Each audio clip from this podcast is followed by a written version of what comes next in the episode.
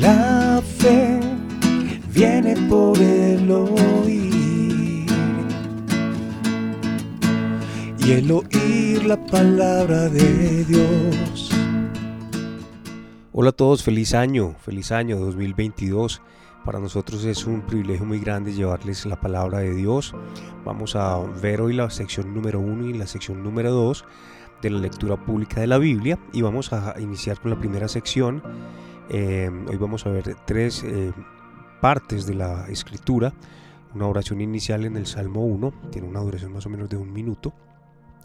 En el Antiguo Testamento vamos a escuchar el Génesis 1 eh, y 2, más o menos unos 12 minutos, y luego el Nuevo Testamento en Mateo capítulo 1, aproximadamente unos 4 minutos.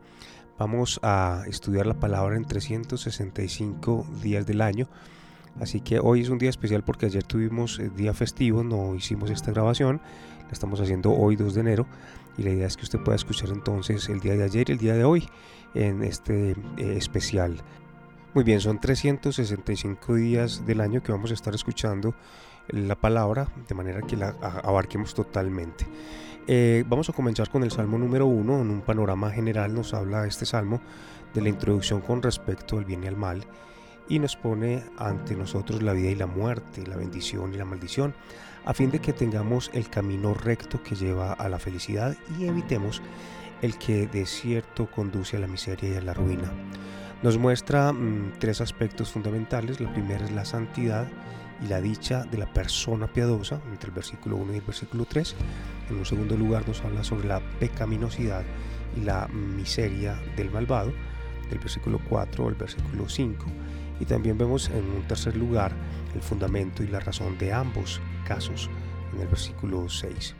Escuchemos el Salmo número 1 a continuación. El libro de Salmos, Salmo 1. Qué alegría para los que no siguen el consejo de malos, ni andan con pecadores, ni se juntan con burlones, sino que se deleitan en la ley del Señor, meditando en ella día y noche. Son como árboles plantados a la orilla de un río, que siempre dan fruto en su tiempo. Sus hojas nunca se marchitan y prosperan en todo lo que hacen. No sucede lo mismo con los malos. Son como paja inútil que esparce el viento serán condenados cuando llegue el juicio. Los pecadores no tendrán lugar entre los justos, pues el Señor cuida el sendero de los justos, pero la senda de los malos lleva a la destrucción. Hermosísima la palabra del Señor en esta oración que hace eh, en el Salmo número 1. Ahora vamos al capítulo 1 y luego el capítulo 2 del Antiguo Testamento en Génesis. Aquí vemos entonces eh, un sencillo pero completo informe de la creación del mundo en respuesta a aquella antigua pregunta de dónde está mi Dios o mi Hacedor. Respecto a esto, los filósofos paganos dispararon miserablemente. Algunos afirmaron que la eternidad eh, de un mundo existe por sí mismo y otros atribuyeron su existencia al curso fortuito de los átomos. Así, el mundo no conoció a Dios mediante la sabiduría, como dice en 1 Corintios 1:21, pero se echó a cuestas un gran cúmulo de desgracias al perderlo de vista. La Sagrada Escritura, la divina revelación escrita, establece desde el comienzo este principio, que este mundo fue creado al par que el tiempo por un ser de sabiduría y de poder infinitos, el cual existía ya antes de todo el tiempo y antes de todos los mundos. El primer versículo de la Biblia nos da el origen del universo, un conocimiento más seguro y mejor, más satisfactorio y útil que todos los volúmenes de estos filósofos. En este capítulo entonces tendremos y podremos apreciar tres características. La primera, un ideal general sobre la obra de la creación entre el versículo 1 y el 2. En segundo término tenemos la referencia detallada de la obra de los distintos días registradas como un diario de una manera clara y ordenada hasta el versículo 3 al 30 y el tercer lugar tenemos el resumen y la aprobación toda la obra en el versículo 31. Escuchemos.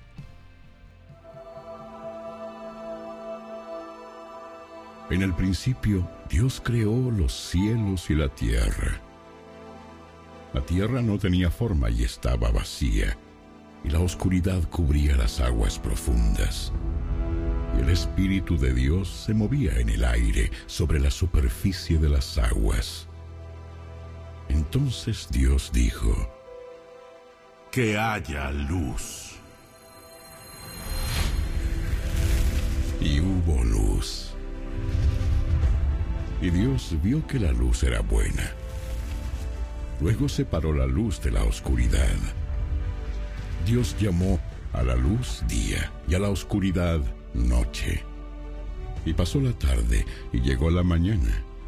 Así se cumplió el primer día. Entonces Dios dijo, Que haya un espacio entre las aguas, para separar las aguas de los cielos, de las aguas de la tierra. Y eso fue lo que sucedió. Dios formó ese espacio para separar las aguas de la tierra de las aguas de los cielos. Y Dios llamó al espacio cielo. Y pasó la tarde y llegó la mañana. Así se cumplió el segundo día. Entonces Dios dijo, Que las aguas debajo del cielo se junten en un solo lugar, para que aparezca la tierra seca.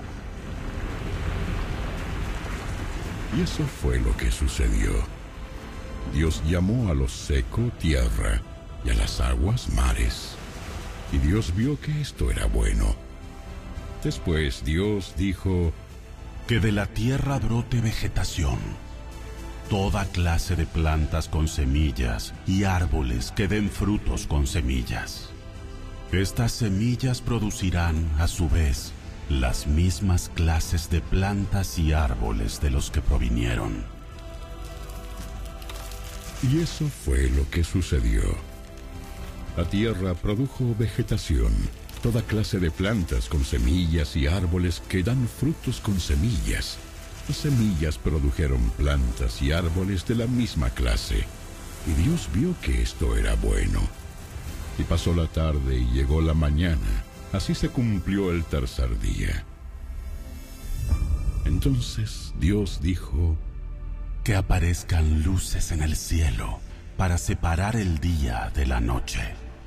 Que sean señales para que marquen las estaciones, los días y los años. Que esas luces en el cielo brillen sobre la tierra. Y eso fue lo que sucedió. Dios hizo dos grandes luces, la más grande para que gobernara el día y la más pequeña para que gobernara la noche. También hizo las estrellas. Dios puso esas luces en el cielo para iluminar la tierra, para que gobernaran el día y la noche, y para separar la luz de la oscuridad. Y Dios vio que esto era bueno. Pasó la tarde, y llegó la mañana. Así se cumplió el cuarto día. Entonces Dios dijo, Que las aguas se colmen de peces y de otras formas de vida. Que los cielos se llenen de aves de toda clase. Así que Dios creó grandes criaturas marinas y todos los seres vivientes que se mueven y se agitan en el agua, y aves de todo tipo, cada uno produciendo crías de la misma especie. Y Dios vio que esto era bueno.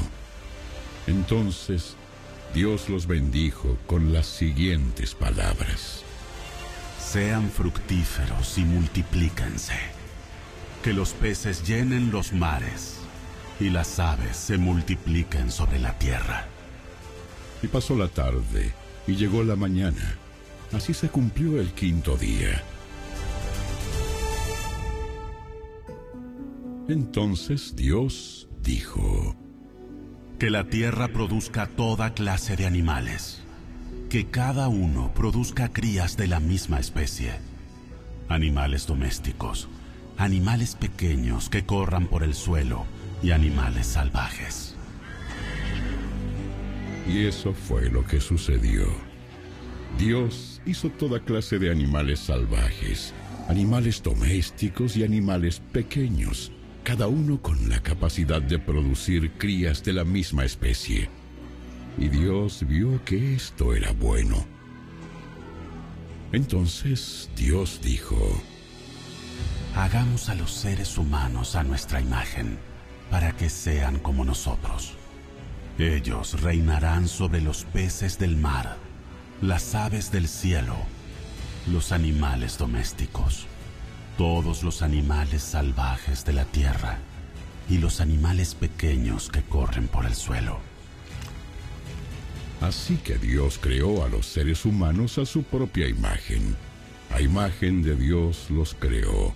Hombre y mujer los creó. Luego, Dios los bendijo con las siguientes palabras.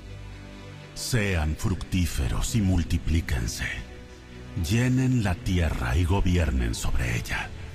Reinen sobre los peces del mar, las aves del cielo y todos los animales que corren por el suelo. Entonces Dios dijo, Miren, les he dado todas las plantas con semilla que hay sobre la tierra y todos los árboles frutales para que les sirvan de alimento y he dado toda planta verde como alimento para todos los animales salvajes, para las aves del cielo y para los animales pequeños que corren por el suelo, es decir, para todo lo que tiene vida. Y eso fue lo que sucedió. Entonces Dios miró todo lo que había hecho y vio que era muy bueno. Y pasó la tarde y llegó la mañana. Así se cumplió el sexto día.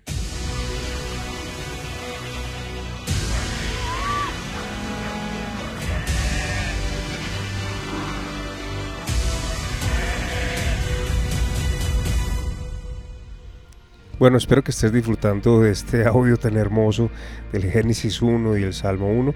Ahora vamos al Génesis capítulo 2. En este capítulo pues es un apéndice a la historia de la creación y explica en particular y con más detalle la parte de la historia que se refiere en lo innato al hombre. Tenemos en él entonces, en primer lugar, la institución y la santificación del día de reposo en los versículos 1 al 3. En segundo lugar, tenemos un relato más detallado de la creación del hombre, del versículo 4 al 7.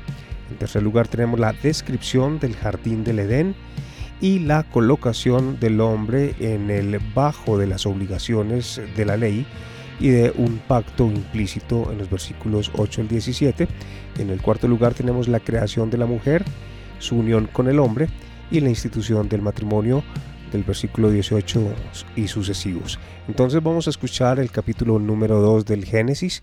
Eh, ponle mucha atención que es hermosísimo. Capítulo 2 Así quedó terminada la creación de los cielos y de la tierra, y de todo lo que hay en ellos. Cuando llegó el séptimo día, Dios ya había terminado su obra de creación y descansó de toda su labor. Dios bendijo el séptimo día y lo declaró santo, porque ese fue el día en que descansó de toda su obra de creación. Este es el relato de la creación de los cielos y la tierra. Cuando el Señor Dios hizo la tierra y los cielos, no crecían en ella plantas salvajes ni grano, porque el Señor Dios aún no había enviado lluvia para regar la tierra, ni había personas que la cultivaran. En cambio, del suelo brotaban manantiales que regaban toda la tierra.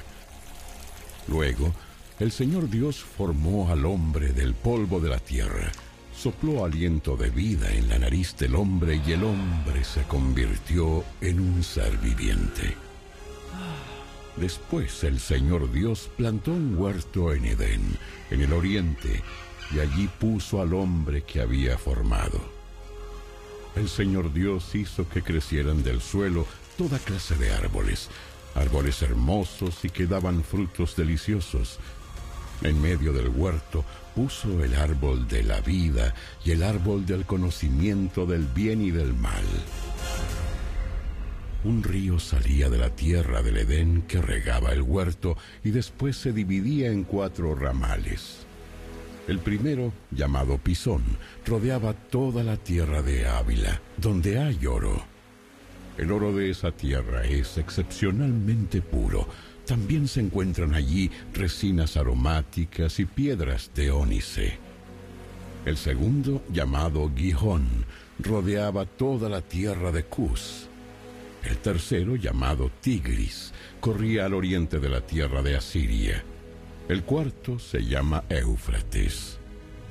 El Señor Dios puso al hombre en el jardín de Edén para que se ocupara de él y lo custodiara. Pero el Señor Dios le advirtió. Puedes comer libremente del fruto de cualquier árbol del huerto, excepto del árbol del conocimiento del bien y del mal. Si comes de su fruto, sin duda morirás. Después el Señor Dios dijo, No es bueno que el hombre esté solo. Haré una ayuda ideal para él. Entonces el Señor Dios formó de la tierra todos los animales salvajes y todas las aves del cielo. Los puso frente al hombre para ver cómo los llamaría y el hombre escogió un nombre para cada uno de ellos. Puso nombre a todos los animales domésticos, a todas las aves del cielo y a todos los animales salvajes. Pero aún no había una ayuda ideal para él. Entonces el Señor Dios hizo que el hombre cayera en un profundo sueño. Mientras el hombre dormía, el Señor Dios le sacó una de sus costillas y cerró la abertura.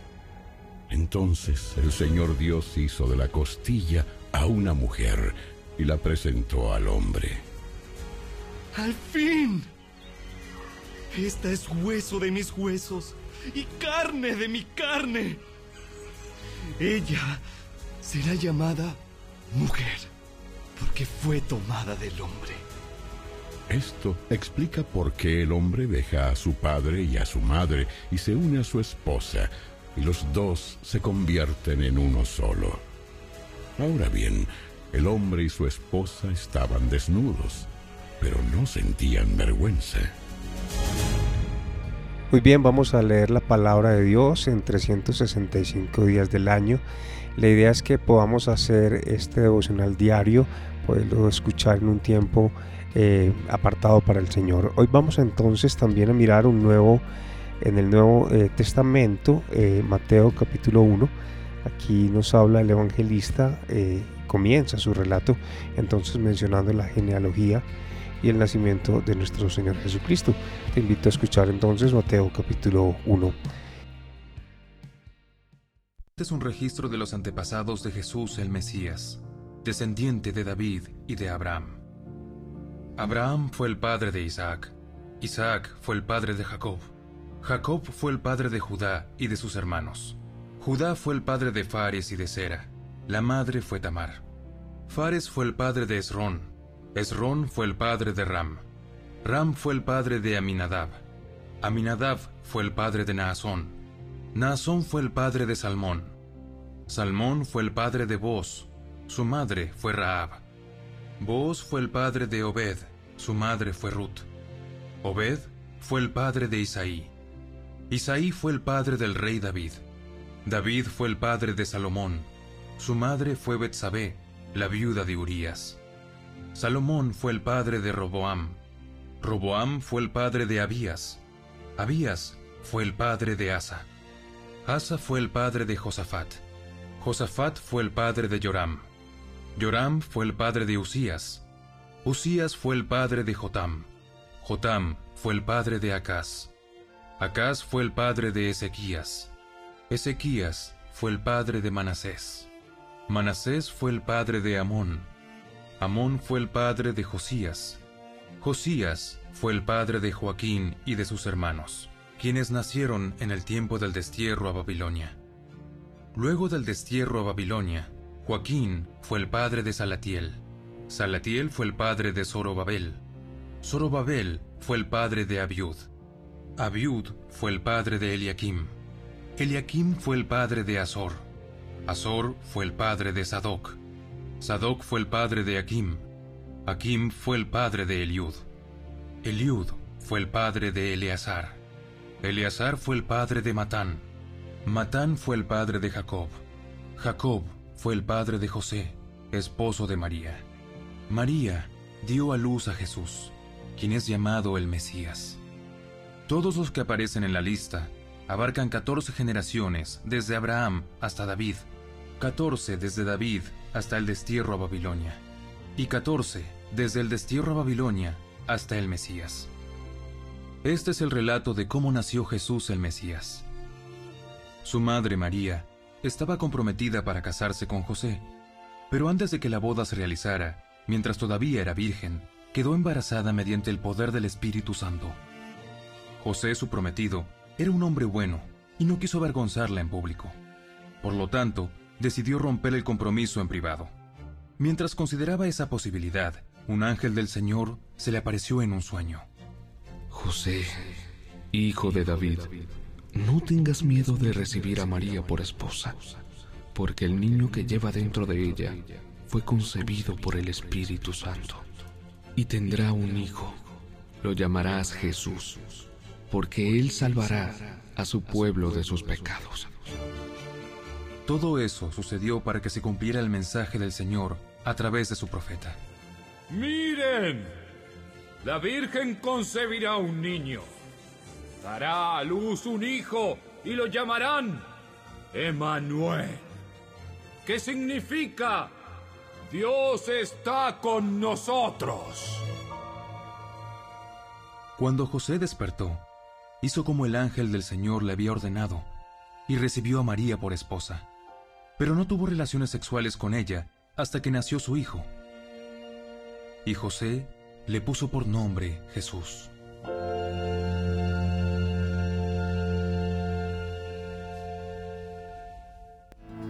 La fe viene por el y el oír la palabra de Dios.